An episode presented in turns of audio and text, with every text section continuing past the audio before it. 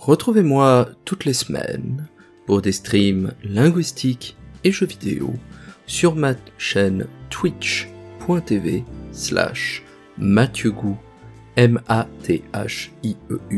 G-O-U-X le mercredi de 20h à 22h.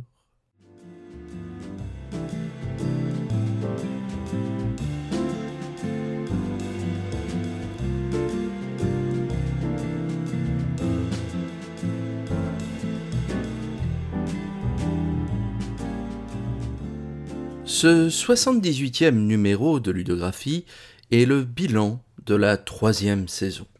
Si le premier bilan était celui de la découverte et si le second était celui de la consolidation, le troisième est peut-être celui de l'exploration. Cette troisième saison de ludographie a été particulière pour moi dans la mesure où le travail, différents événements m'ont empêché d'avoir un rythme de publication, de réflexion, mais également un rythme de jeu aussi soutenu que les années précédentes, avec parfois de très longues périodes de temps, plusieurs semaines, où pour différentes raisons je ne parvenais pas à jouer à un jeu vidéo. Cela a donné naissance à l'épisode 66 de l'émission, où je me demandais à ce moment-là si le fait de ne plus jouer à un jeu vidéo quelconque pouvait encore me qualifier de joueur au sein de mon identité propre.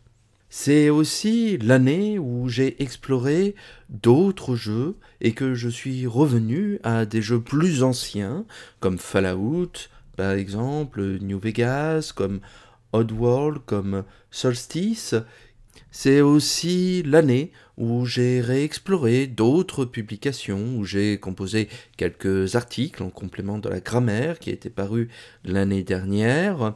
Et je termine cette saison un peu tôt, il est vrai, mais en prévision de mois qui vont être, encore une fois, très chargés au niveau de mon travail. Je ne pouvais donc faire autrement que de clore cette saison maintenant, plutôt que d'éparpiller encore un ou deux épisodes dans les semaines qui viennent avant la pause estivale.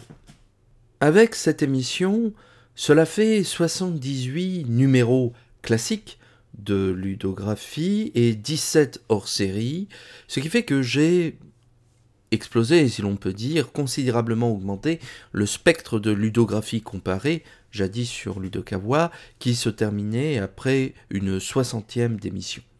Il est vrai que la durée de préparation de ludographie est bien moindre que les épisodes de ludographie comparée, que les discussions sont peut-être un peu moins approfondies ou un peu moins structurées, mais c'est une émission dans laquelle je pense avoir trouvé un rythme et un certain plaisir, tant et si bien qu'il me navre toujours lorsque le week-end ou la semaine je ne parviens pas à dégager du temps pour enregistrer un épisode en particulier.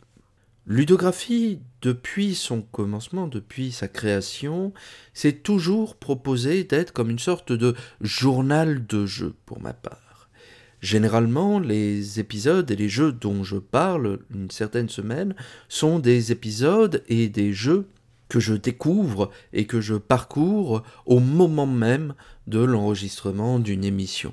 Souvent d'ailleurs, lorsqu'il s'agit d'un nouveau jeu, j'en profite pour en faire un article pour Gros Pixel, comme cela a été encore récemment le cas pour les deux épisodes de Zelda sur CDI, The Wand of Gamelon et The Faces of Evil.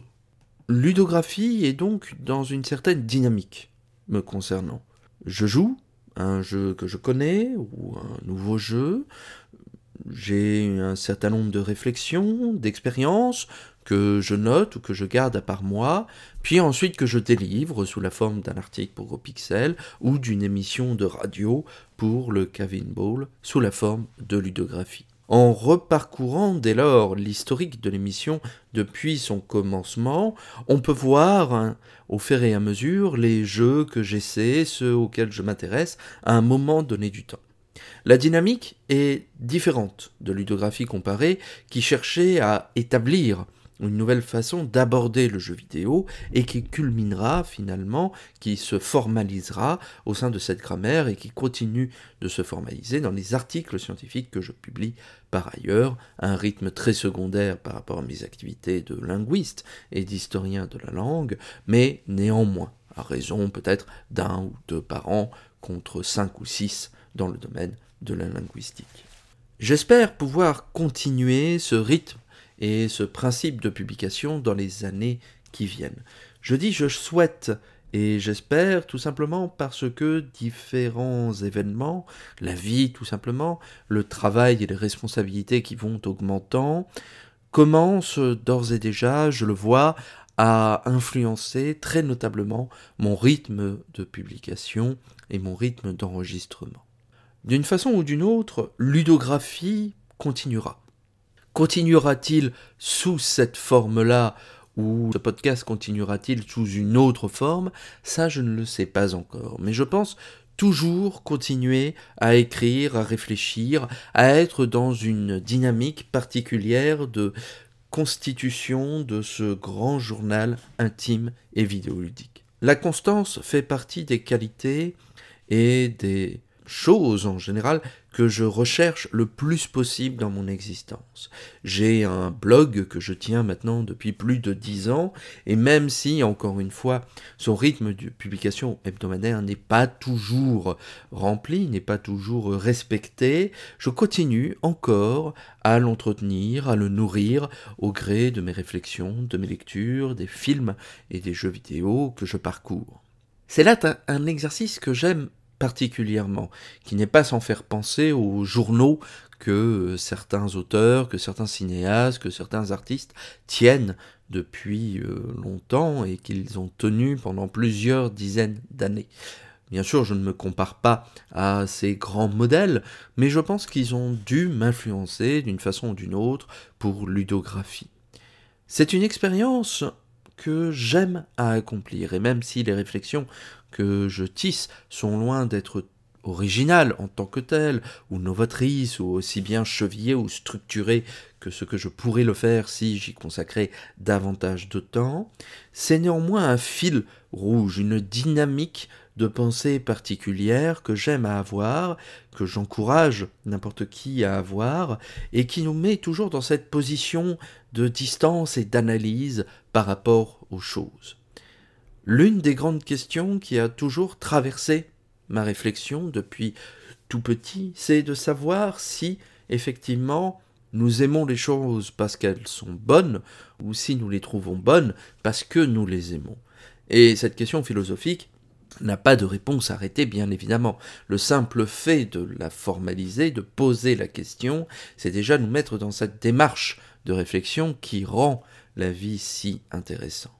Ça va faire également bientôt plus de dix ans, depuis le début de ma thèse de doctorat en 2012, que je suis dans cette démarche d'enregistrement de podcast avec ludographie comparée tout d'abord, avec ludographie maintenant. En disant que ce qui a changé? Véritablement. Le bilan que je fais pour l'émission cette année est peut-être aussi l'occasion de faire un bilan plus général sur la relation que je peux avoir au podcast et à l'écriture sur le jeu vidéo, l'écriture du jeu vidéo. Le jeu vidéo est un hobby depuis euh, mon enfance. J'ai appris à jouer avant même, je pense, d'avoir appris à lire. Très rapidement, j'ai eu une manette dans les mains, j'ai eu des Game Watch, j'ai compris que l'on pouvait s'amuser avec un écran de télévision autrement qu'en regardant la télévision. Le jeu vidéo, en ce sens, fait partie, comme pour nombre de ma génération, et comme pour nombre des générations présentes, futures, d'un horizon culturel, d'un horizon artistique indémodable et indécrottable, évident, comme a pu l'être la télévision, le cinéma, la bande dessinée, la télévision pour nos parents ou nos grands-parents. C'est un horizon culturel d'attente qui fait sens pour nous. C'est une fenêtre qui nous a permis d'accéder à un très grand nombre d'idées, de concepts, de tropes, comme on dit encore, sans que le terme soit nécessairement négatif, puisqu'un trope, on le sait, n'est pas forcément un stéréotype ou un cliché, mais c'est une porte d'accès sur ce qui nous rend humains, tout simplement, sur les choses que nous aimons, sur les luttes que, nous devons mener, sur les grandes questions que nous nous posons, sur euh, les concepts d'amour, sur les concepts de haine.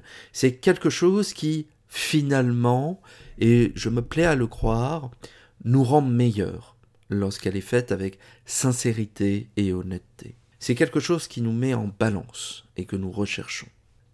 Si cette proposition va de soi pour euh, le cinéma ou la littérature, compte tenu de leur antériorité maintenant, cette formulation, je m'en rends compte maintenant, est encore, il me semble, un peu polémique pour le jeu vidéo.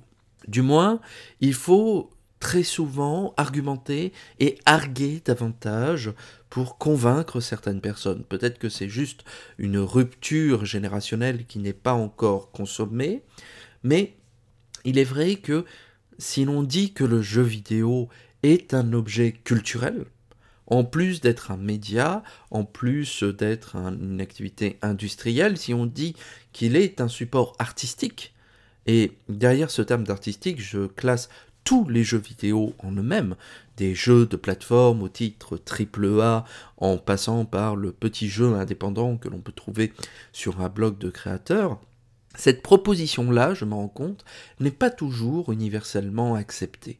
Il y a là un mystère que je ne parviens pas encore tout à fait à résoudre. Pourquoi le jeu vidéo résiste dans sa réception à cette étiquette, là où le cinéma, là où la bande dessinée, là où la littérature est généralement plus communément acceptée comme faisant partie du spectre de l'expérience culturelle et artistique humaine telle que l'on peut intuitivement la définir. Ça, c'est une question à laquelle je n'ai pas encore tout à fait de réponse. J'espère cependant que mes réflexions, que mes podcasts, que mes écrits sur le jeu vidéo participent à la résolution de cette énigme, avec tous les autres travaux, et Dieu sait s'ils sont nombreux, qui portent sur cet objet si particulier du jeu vidéo que nous aimons et autour duquel nous nous rejoignons. Moi qui parle en ce moment dans ce micro, et vous qui, je l'espère, écoutez cette émission euh, régulièrement ou plus sporadiquement. Je continuerai ludographie d'une façon ou d'une autre, et j'espère que vous aurez encore plaisir à l'écouter ou à écouter la façon dont l'émission se transformerait à l'avenir. D'ici là, je vous souhaite plein de bonnes choses pour cette année 2023, pour les plusieurs mois qui vont suivre avant la reprise de l'émission vraisemblablement entre septembre et octobre 2023. J'espère que vous continuerez à vous émerveiller, à faire des découvertes, à vous énerver et à aimer différents jeux vidéo, et qu'au fur et à mesure du temps, vous compléterez d'une façon toute personnelle votre ludographie.